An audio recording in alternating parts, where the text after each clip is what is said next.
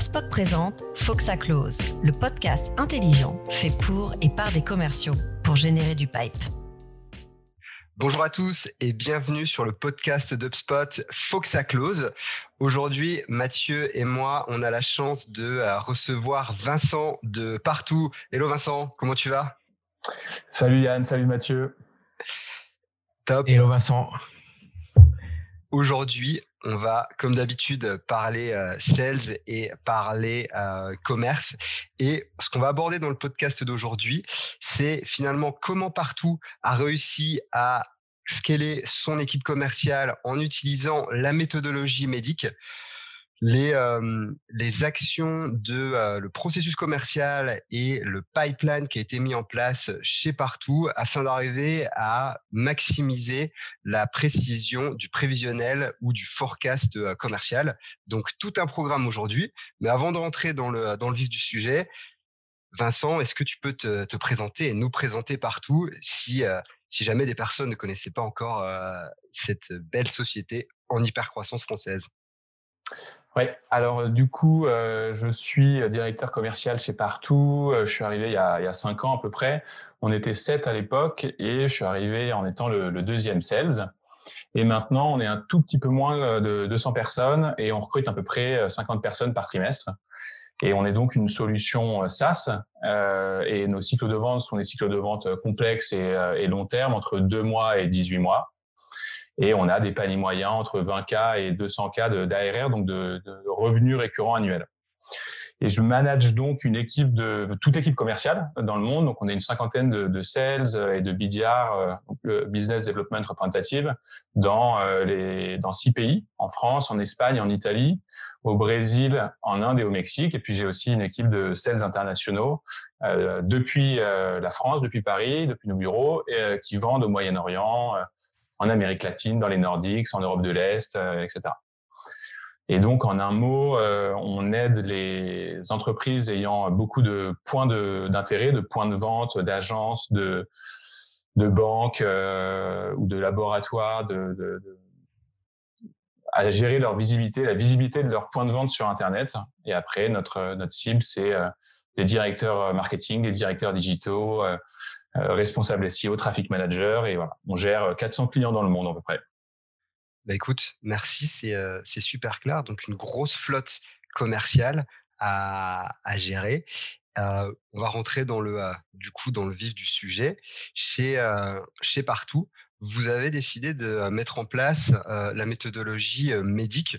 Est-ce que déjà tu peux peut-être présenter en quelques mots ce qu'est le, ce et bah, peut-être nous en dire un peu plus sur ce qui vous a poussé justement à déployer cette, école un peu de vente? Alors en gros, une c'est une méthode de qualification pour analyser les cycles de vente complexes dans un environnement B2B. Et ça aide à c'est une checklist euh, qui te permet en fait de naviguer au sein de ton opportunité euh, et de faire en sorte de connaître, de connaître le maximum euh, d'informations à propos de, de ton deal. Euh, donc, ce qui est intéressant, c'est que c'est pas forcément une méthode de vente à, à proprement parler, c'est euh, un outil de qualification, un framework que tu peux brancher sur n'importe quelle euh, méthodologie sales. Donc, c'est relativement, comme on dit, plug and play sur n'importe quelle méthode de vente.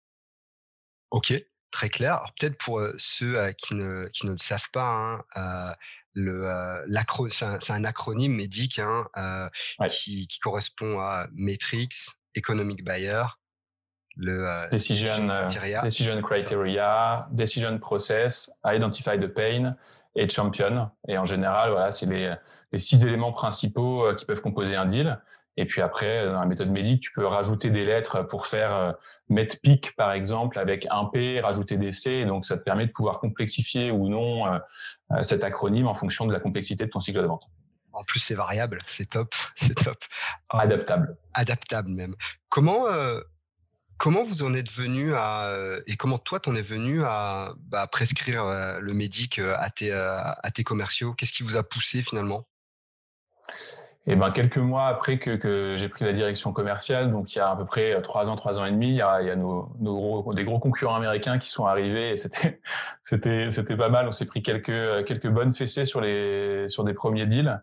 Et donc je me suis demandé comment. Euh, en plus j'avais l'impression d'avoir pas mal masterisé avant de grand compte à ce moment-là et c'était une bonne claque parce que euh, on était loin loin d'avoir euh, masterisé.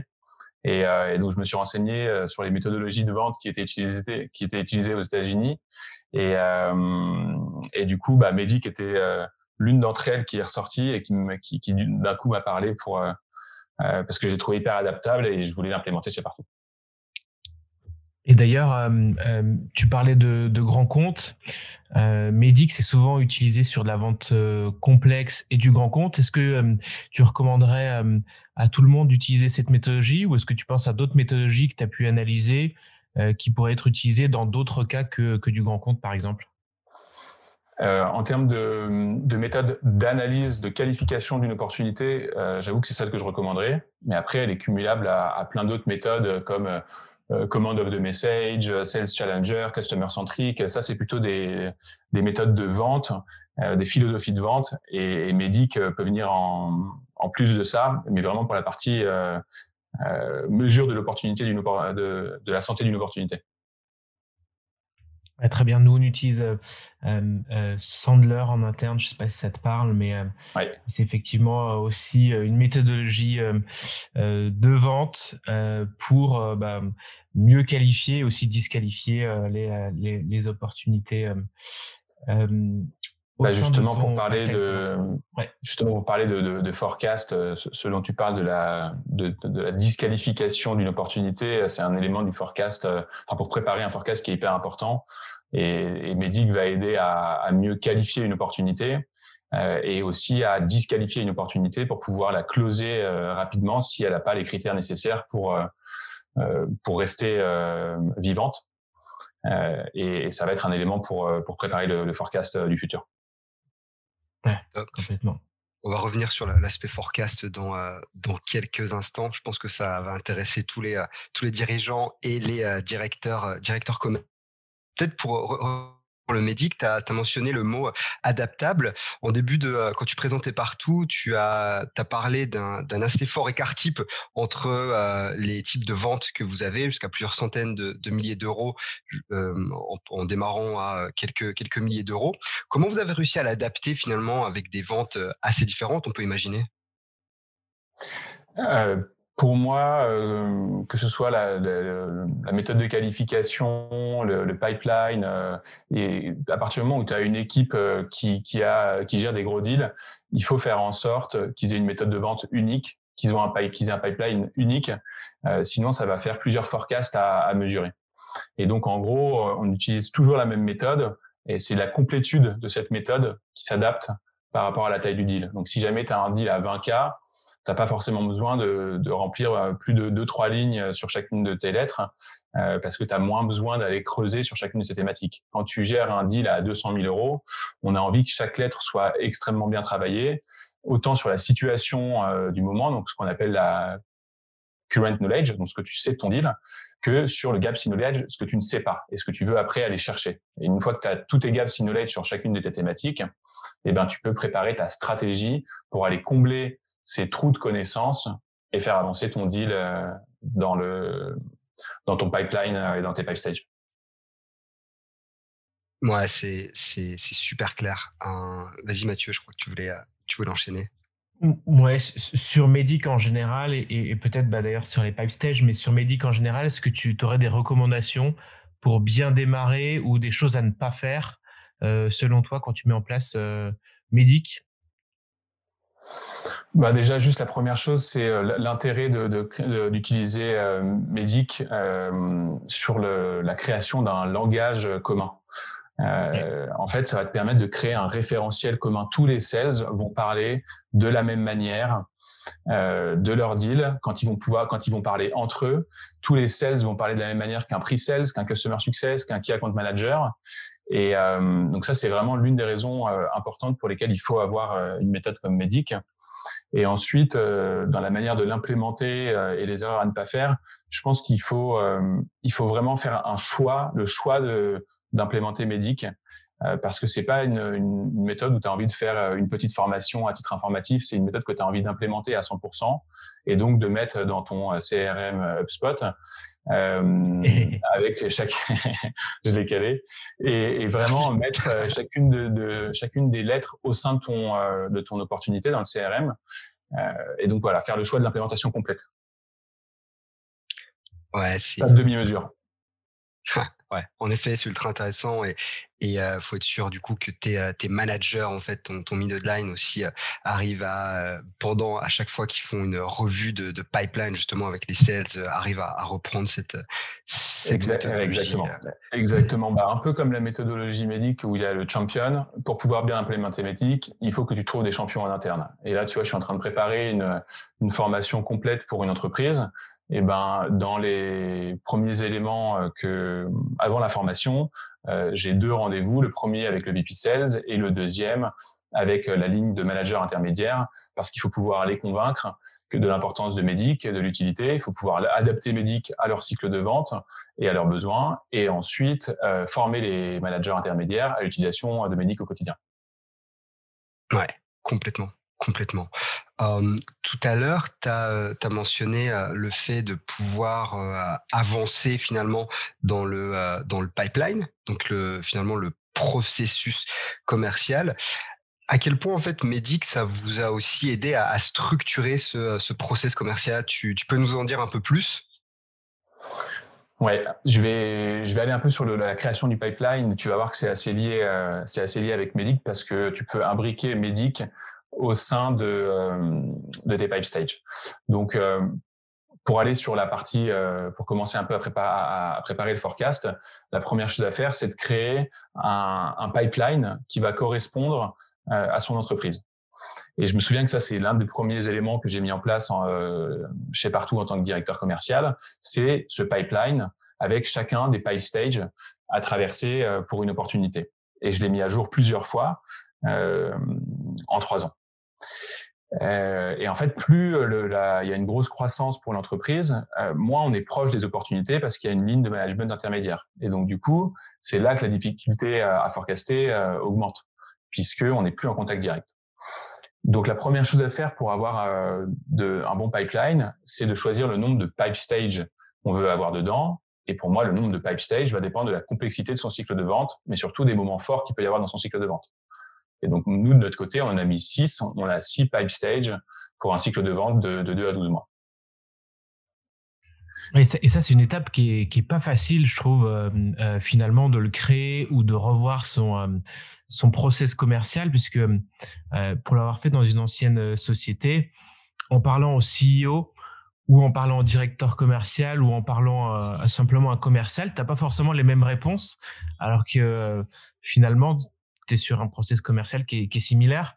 Euh, comment est-ce que toi, tu as pu effectuer des arbitrages par rapport à ça et te dire, bah, finalement, notre process commercial, il correspond euh, à six étapes et dans ces étapes, il y a une partie, je sais pas, euh, juridique, légale, achat, pour donner ne serait-ce qu'un exemple. Comment est-ce que toi, tu as pu faire cet arbitrage des différentes étapes? Je pense que j'ai, je me suis appuyé sur, euh, sur, j'ai pris les opportunités des différents pays. Donc j'ai dû prendre 5-7 opportunités de chaque pays pour euh, trouver des, des, similarités parce que je savais que dans tous les cas, j'allais avoir un pipeline unique, euh, quel que soit le, le, pays.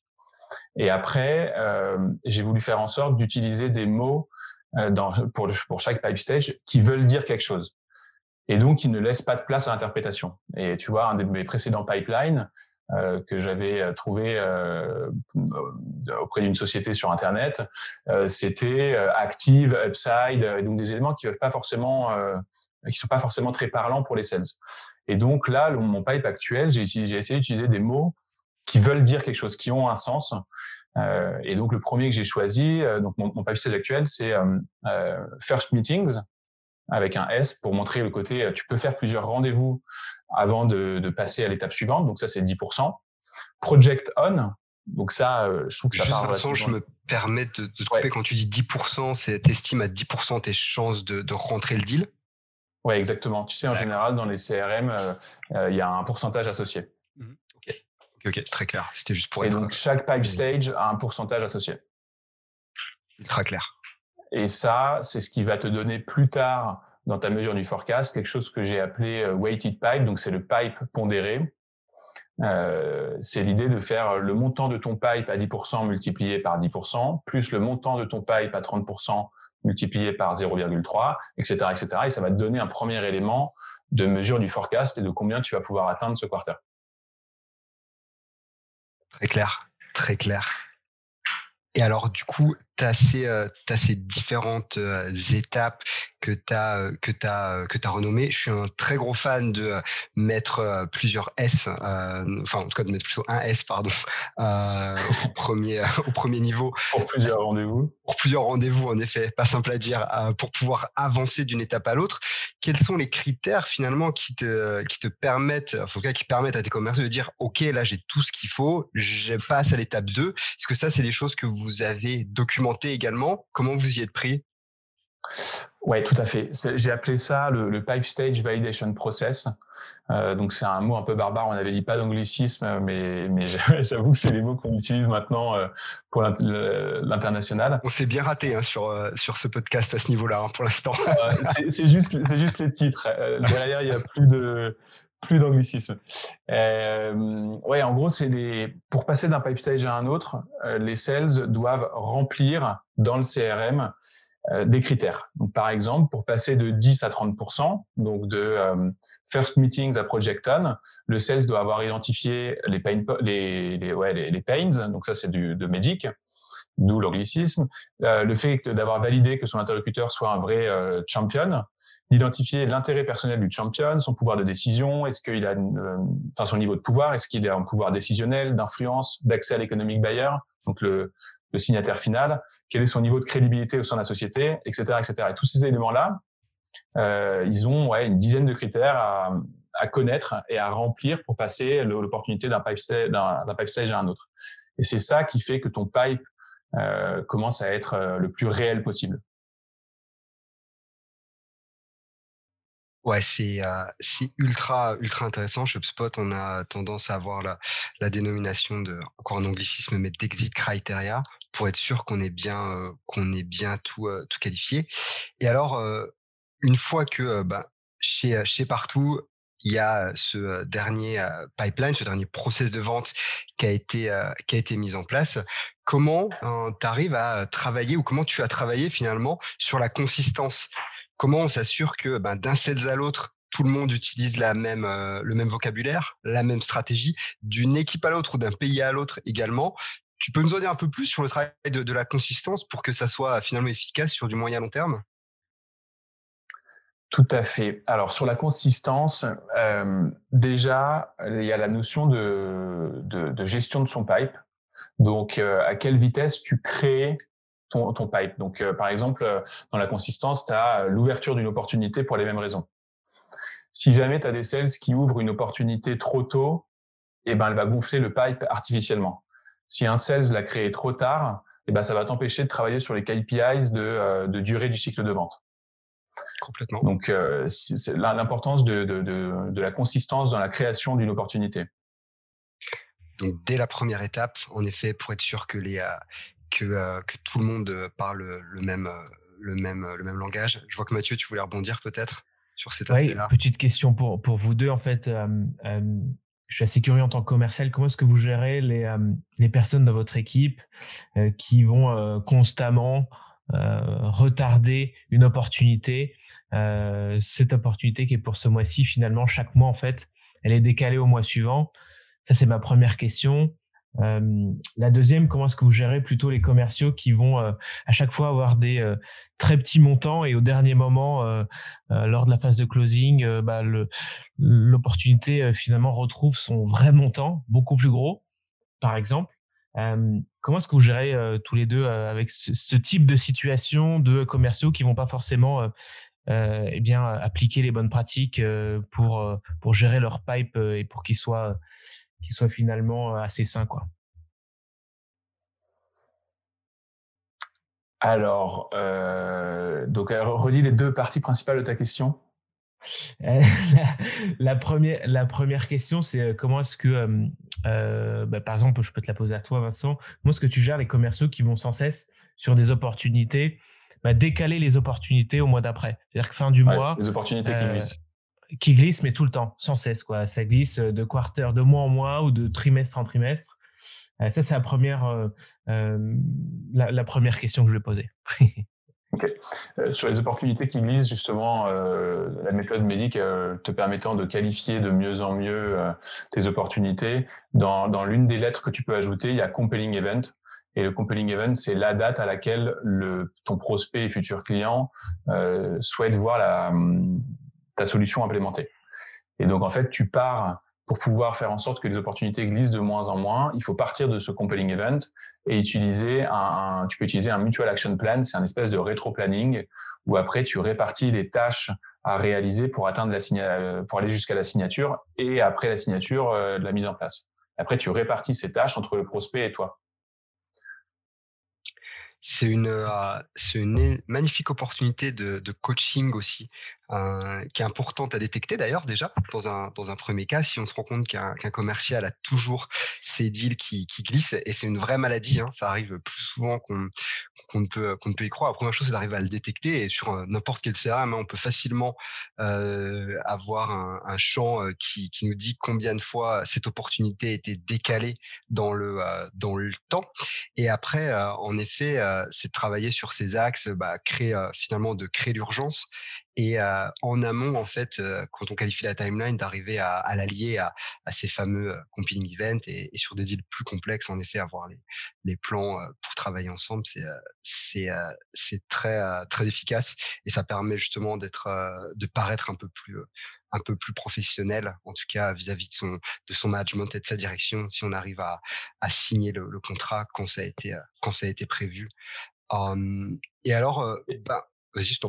Et ouais, je rajouterais juste sur le côté, euh, pour, euh, relier ça aussi à la partie forecast, c'est que si jamais il y a une opportunité qui glisse, c'est pas forcément, enfin c'est pas uniquement qu'elle a été décalée, c'est que la date euh, prévue de signature était considérée comme trop tôt. Donc ça veut dire qu'il y a aussi une, surestimation et une mauvaise, une mauvaise mesure de, de, où t'en es réellement et où le côté acheteur en est dans son cycle d'achat.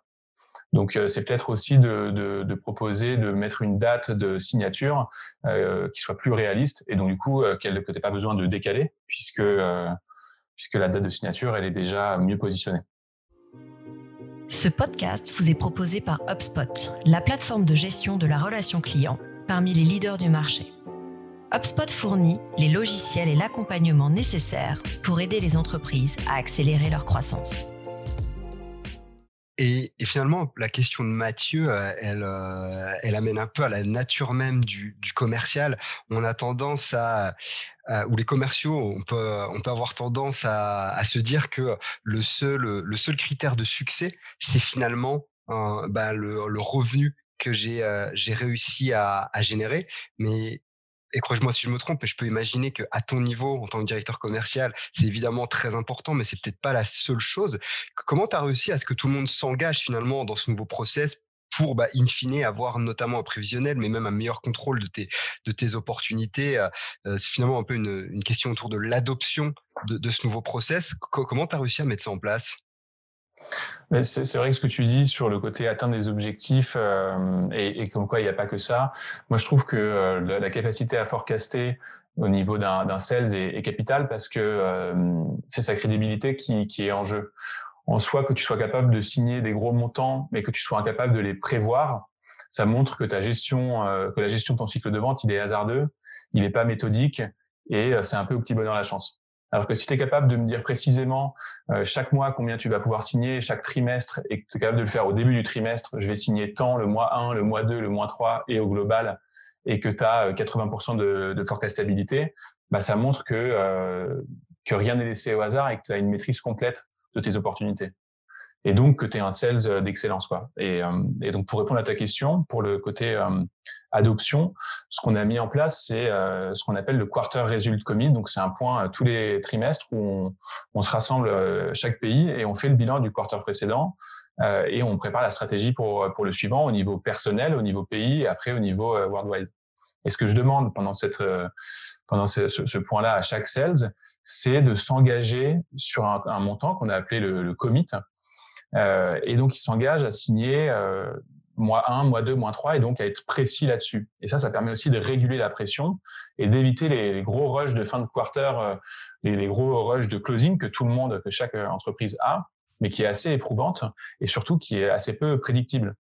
Euh, donc, l'objectif pour nous, c'est après de challenger le sales sur son commit par mois. Donc, en fait, on a des objectifs par quarter, mais on les vise au mois pour réguler cette pression, qu'elle soit haute, mais euh, constante.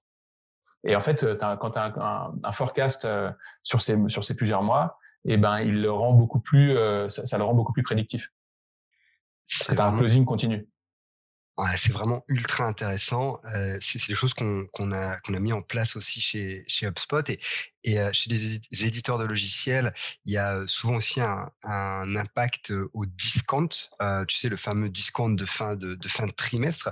Est-ce que, alors c'est une question très fermée, d'ailleurs une mauvaise question pour un commercial, mais est-ce que tu as pu voir peut-être une diminution justement du discount ou alors des niveaux de discount un peu plus faibles chez justement ces commerciaux qui ont un, forecast qui est un peu plus juste et, plus et un revenu qui est plus lissé, si je puis dire, tout au long du trimestre ou pas du tout d'ailleurs ah, c'est une bonne question. C'est vrai que j'avoue que j'ai le sentiment qu'on a moins besoin de, de remiser qu'avant.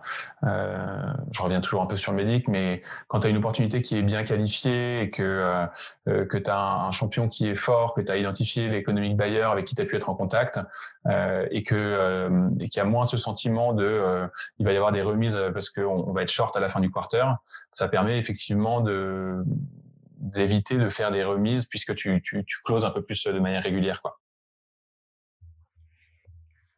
Et, d'ailleurs, euh, sans parler des, remises, est-ce que, euh, est-ce que toi, tu as des, des, des, indicateurs, plutôt quels sont les indicateurs que tu vas suivre au quotidien qui vont te, euh, te permettre eh bien, d'être consistant d'un quarter à un autre, etc., au-delà de, au-delà bien entendu du, du chiffre d'affaires réalisé Comment est-ce que tu peux mesurer simplement la santé de, de tes affaires, de tes opportunités et quels sont en général, toi, les indicateurs que, que tu aimes bien suivre? Euh, Alors, les indicateurs, euh, j'en ai quatre principaux. Ça va être donc le, commit, sur combien on, commit en début de quarter pour le quarter. Ça va être mon pipe global en début de quarter, donc quel est l'ensemble le, de notre pipe cumulé le pipe cumulé supérieur à 60%, donc euh, toutes les opportunités qui sont entre enfin, de 60, 70, 80 et 90. Et après, le weighted pipe, donc le pipe pondéré dont je vous parlais. Ça, c'est les quatre grands éléments que je suis d'un quarter à un autre. Et, et pour calculer le forecast, euh, c'est pas en un quarter qu'on peut le réaliser, puisqu'il faut pouvoir euh, récupérer l'historique de ces KPIs c'est pour ça que le, le, moi je conseille de se mettre sur ce sujet du forecast euh, dès qu'on a plus de 5-7 euh, personnes à manager. Il faut pouvoir mettre en place euh, ces KPIs là pour les suivre dans le temps, préparer cet historique parce que dans 4, 5, 7 quarters, il va, il va, vous allez avoir besoin de pouvoir mesurer votre forecast et donc c'est cet historique qui va compter. Et après, c'est la consistance. Donc, on en parlait un peu tout à l'heure, mais être consistant sur les critères pour ouvrir une opportunité être consistant dans le cleaning continu du pipe pour toujours avoir un pipe réel. Nous, notre plus gros défaut en ce moment, c'est que euh, on se met à nettoyer le pipe euh, du nouveau quarter euh, la première semaine du quarter. Alors qu'il ne devrait pas y avoir de gros coups de rush comme ça. Le pipe, il devrait être, on devrait travailler en continu, avoir un pipe toujours propre et réel pour éviter justement les, les, les coups de rush qui font, qui, qui manquent de, de consistance. Après, c'est être consistant sur le passage d'une opportunité à une autre, consistant sur la date du commit. Donc, tous les quarters, la deuxième semaine du quarter, les sales commit pour euh, sur combien ils vont signer euh, pendant tout le quarter. Et c'est ça qui me permet de pouvoir après comparer ces, KPIs-là d'un quarter à un autre. Et alors, je ne sais pas si tu peux nous, partager euh, des chiffres à ce niveau-là, mais tout à l'heure, tu as parlé de, de 20% à peu près de, de précision en, au niveau euh, au, niveau euh, commercial. Je sais que chez, nous en fait les les sales ont un, une marge euh, certaine, les managers vont avoir une marge un peu plus petite pour être dans le vert, les directeurs une marge un peu plus petite. À, à ton niveau, à toi, qu'est-ce que c'est un, bon forecast finalement et qu'est-ce que tu arrives à, en, ayant mis toutes ces choses en place, en fait, c'est à peu près quoi le, la performance de Vincent? Alors, je veux pas te, je veux pas te mettre dans le rouge vis-à-vis de, de, ton CEO. Euh, qu'est-ce qu'une bonne j'avoue j'avoue que c'est j'avoue que c'est dur en période de de, de Covid euh, d'être d'être précis et euh, et là je, je sens tu vois il y aura y aura jamais c'est un projet qui a, qui, qui est jamais abouti le forecast. Euh, et en gros, là, je sens que je commence à toucher du doigt euh, d'avoir identifié les, bons KPIs euh, et, grâce à l'historique de pouvoir mesurer le forecast. Mais pour l'instant, là, le trimestre précédent, j'ai eu 73% de forecast. et donc, on espère faire mieux ce, trimestre. Mais si tu veux, je peux te donner un peu le détail de comment justement je me sers de ces calculs-là. Je suis très intéressé pour l'amélioration finalement continue. Si tu peux nous en dire plus, ce serait top. Alors en fait, une fois que j'ai donc une fois que j'ai mesuré ces quatre ces quatre éléments là, je vais m'en servir de deux manières. La première, c'est identifier en début de quarter comment est-ce que je suis positionné par rapport au quarter précédent ou à la moyenne des quarters précédents. Et donc, ah oui, et le deuxième point, c'est faire la, la, moyenne de mes atteintes des quarters précédents sur ces cinq KPIs là pour pouvoir mesurer combien je vais atteindre le quarter qui vient. Et donc pour le premier, qui est de savoir comment je suis positionné, euh, je vais vous donner euh, un exemple sur les, les, les, trois, les trois, trois des KPIs. Donc le premier, c'est le commit. Si le quarter précédent, on avait un commit euh, qui représentait 50% de notre objectif, donc si on avait euh, commit sur 500K sur nos 1 million, et que là, je suis à 70% de commit par rapport à mon objectif, ça veut dire que sur cet aspect-là, je suis mieux positionné que le quarter précédent. Pour mon pipe global, si jamais j'ai 4,5 fois mon pipe global par rapport à mon objectif ce trimestre et que le trimestre dernier on était à 3,5, je suis mieux positionné aussi. Et l'autre KPI que j'aime bien suivre, c'est le pipe supérieur à 60%. Si on a commencé le quarter précédent avec un pipe au-dessus de 60% euh, à 1 million sur nos 1 million d'objectifs, donc à 100%, euh, et que ce quarter-là, on est à 60%, et ben on est moins, moins bien positionné, et donc ça veut dire qu'on a des opportunités qui sont à un stade moins avancé. Et là, ça me permet déjà d'avoir un premier, euh, un premier élément de dans quel état, quelle est la santé de ce quarter. après, le deuxième point, ouais. juste pour euh, continuer sur ce premier point, j'imagine qu'il y a un aspect saisonnalité, par exemple. Là, tu parlais des, des, des cinq derniers quarters, trimestres. Est-ce que ce que je me demande dans tout ça, c'est est-ce que à quel moment toi tu prends du recul? Parce que tu as l'aspect tu vois données, tendance et puis tu as évoqué là juste avant, il y a le Covid, tu vois par exemple ça tu peux pas le prévoir, mais à quel moment toi tu te dis bon les tendances par rapport à ces cinq derniers trimestres sont les suivantes. Typiquement, sur l'aspect commit, je suis à 70 versus 50, ça c'est bien. Puis après, derrière ça, euh, prendre du recul et aussi euh, bah, pas jouer que sur la donnée et l'aspect euh, tu vois objectif des choses mais mais toi avec ton ta compréhension du business, de l'environnement, des différents pays, des personnes que tu as dans ton équipe et, plein de facteurs externes qui peuvent jouer sur cet aspect prévisionnel. À quel moment, tu vois, tu, tu, tu prends un peu de recul et, quels sont les facteurs que toi, bah, tu as, été amené à, prendre en compte, par exemple? Alors juste pour répondre à, ta à la première partie sur la saisonnalité, euh, nous la saisonnalité elle est déjà intégrée dans les objectifs euh, des, des sales. En gros, euh, mhm. euh par exemple au mois de mai euh, en Espagne, ils doivent faire 2% de l'objectif annuel et au mois d'août 0%. Donc tu vois là, elle est déjà tenue en compte dans les dans les objectifs mensuels slash trimestriaux. D'accord. Et après pour le ressenti, bah, je trouve que pour la mesure du forecast, pour le travail du forecast, l'objectif c'est pas d'avoir du ressenti. Après, si tu veux, quand euh, je vais présenter le forecast à, mon CEO, euh, comme je l'ai fait euh, hier par exemple, eh ben j'avais euh, une phrase de ressenti de chacun des country managers et de combien ils pensent atteindre. Mais là, quand on parle de, forecast, je sais pas, on doit peut-être gérer worldwide 600 opportunités et, et 10 millions de pipes. Mais là, euh, pour mesurer le forecast, on n'est pas dans le ressenti. On est dans des facteurs euh, de KPIs précis, et donc il n'y a pas à tenir en compte euh, quoi que ce soit d'autre que des chiffres. Très clair. Et après, tu cumules ça avec du ressenti. Ouais. Pour l'expliquer. et pour l'expliquer et le présenter en interne. Exactement. Ok. En fait, l'aspect saisonnalité. Oui, vas-y, vas-y. Oui, vas-y, vas-y, vas-y, vas-y. Non, ce que je voulais dire sur l'aspect saisonnalité, c'est euh, euh, bien entendu, c'est pris en compte, mais, euh, mais par exemple, je veux dire, si, si on prend le, pays France, par exemple, bien que tu aies plus de, de pipes, sans parler de montant de, de pipe ou, d'objectifs à atteindre, peut-être que en Q4, tu vas avoir un taux de closing qui sera meilleur qu'en Q1. Est-ce que ça, c'est des choses qui sont prises en compte aussi dans ton analyse quand tu vas bah, comparer, comme tu disais, gérer ton pipe et être consistant d'un quarter à un autre? Bah, L'objectif, c'est de prendre la moyenne du, taux de closing. en fait, l'élément que je mesure dans ce cas-là, c'est pas le taux de closing d'une opportunité qui est chez nous aux, alentours de 16%. C'est je prends le taux de closing du pipe qu'on a en début de quarter. Et on signe 27% du pipe qu'on a en début de quarter. Et c'est ça qui me permet de, préparer euh, euh, toujours mieux le quarter prochain. C'est que, admettons, euh, je dois faire 10 millions le quarter, enfin pardon, pas je dois faire 2 millions le quarter prochain, et ben mon objectif c'est d'avoir 8 de créer 8 millions de pipes pendant ce quarter.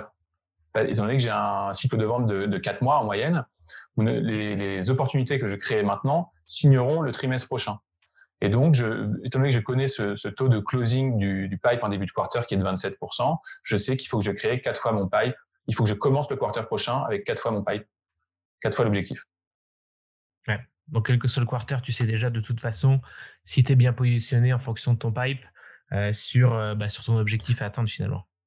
Et eh ben ça, c'est l'un des éléments. Donc, euh, justement, pour, pour vraiment finir la, la, projection de combien je vais pouvoir atteindre, je reprends les trois éléments dont je vous parlais. Donc, le commit, en moyenne sur les, les, jusqu'à depuis début 2021, donc les cinq derniers trimestres, on signe 150% de ce sur quoi on commit. ça veut dire que si je commit sur 1 million, sur cette KPIs-là, on va faire 1,5 million. Comme on signe 27% de notre pipe en début de quarter, si j'ai 8 millions de pipe début Q2, ça veut dire que fin Q2, je devrais atteindre 2 millions selon ce KPIs-là. Et après, je fais la même chose pour le pipe euh, au-dessus de 60%, donc le pipe avancé, et on signe 85% de notre pipe avancé. Donc si j'ai 2 millions de pipe avancés, eh ben, je vais signer 60%, soit 1,7 million. Et après, en fait, je fais la moyenne de l'ensemble de ces, euh, de ces, de ces éléments-là et ça me donne euh, le montant du forecast sur lequel je peux m'engager, qui est donc de 1,7 million euh, pour ce quarter, par exemple. Ah, c'est vraiment ultra intéressant euh, et c'est des données, euh, c'est des données en plus qui sont euh, bah, très très chiffrées. Je, suis conscient du temps, mais j'aurais peut-être une rapide question. Et, est-ce que vous demandez chez partout à, à vos commerciaux d'amener un forecast donc en, dehors du commit finalement? Parce qu'on sait que les commerciaux ont tendance à mettre un commit qui vont toujours dépasser ou très souvent est-ce que vous leur demandez d'avoir un commit ce que chez nous on appelle le, minimum et un, un, base case ou alors ils, apportent juste un commit? C'est une bonne question. Je, pense que les deux sont intéressants. Nous, on a pris uniquement le commit. Parce que là, en période de Covid, euh, c'est sûr qu'ils ont tendance à plutôt s'engager à même pas un tiers de leur euh, de leur objectif. Et, et c'est pour ça aussi qu'on a ajouté un, une commission. Ils ont un ils ont un bonus de 500 euros s'ils committent euh, correctement à 80 ah, et bah, c'est sûr que pendant le Covid, cette commission, elle n'a pas tombé, tu vois. Mais normalement, en dehors du, du en dehors du, du Covid, tu es censé pouvoir avoir une telle maîtrise de tes opportunités euh, que tu vas connaître leur date de signature et leur probabilité, et donc tu es capable de forecaster euh, correctement à 80%. Mais effectivement, c'est intéressant quand même d'avoir le, le ressenti. Euh, mais bon, je sais, en termes de forecast, je ne saurais pas quoi en faire parce que ça veut dire que c'est le ressenti de chaque sales cumulé. Il va tellement évoluer entre un trimestre sur lequel ils sont optimistes et un trimestre sur lequel ils sont pessimistes que dans les faits, c'est pas pas plus intéressant que ça, je trouve. Hein. Euh, pour, la, pour la petite histoire, en fonction de, avec un peu d'historique, euh, au bout d'un moment, je, je, je, pondère par chaque sales en fait. Alors évidemment, je gère qu'une équipe, donc c'est c'est faisable, euh, mais je pondère sur chaque sales en fonction de ce qu'ils me disent. Bah, historiquement, en général, toi c'est du 1 point, tu es, toujours à 15% ah en dessous, etc. Mais évidemment, c'est pas c'est pas c'est pas scalable.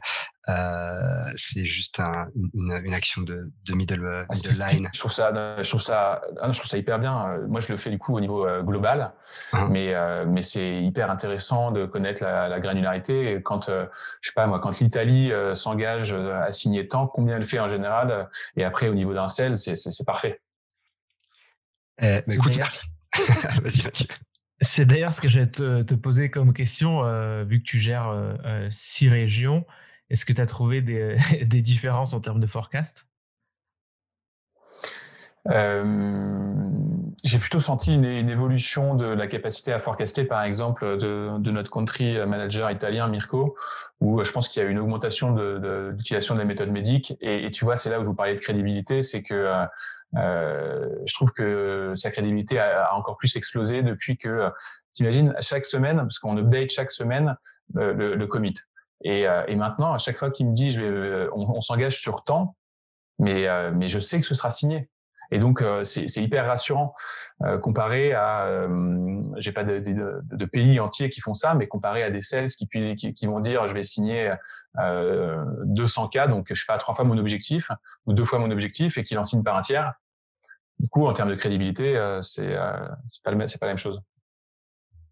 Ouais, c'est clair. Et peut-être, bah, pour euh, pour terminer, on a on a pas mal parlé de, prévisionnel. évidemment, dans de la tech, ça a un impact pour le pour le recrutement notamment, pour les les les, investissements futurs, hum, qui soient bah, en personne ou en termes de marketing l'impact il est euh, encore plus important peut-être sur des, des, euh, sociétés de, de production hein, dans la euh, dans la manufacture notamment. Mais peut-être le pour terminer Vincent peut-être un, un, message et comment tu peux réinsister sur l'importance finalement de ce forecast bah, pour des commerciaux peut-être qui commencent et qui ne voient peut-être pas ça comme euh, comme la top priorité ou pour des euh, des managers je pense qu'au niveau directeur c'est évidemment euh, c'est évidemment déjà bien inculqué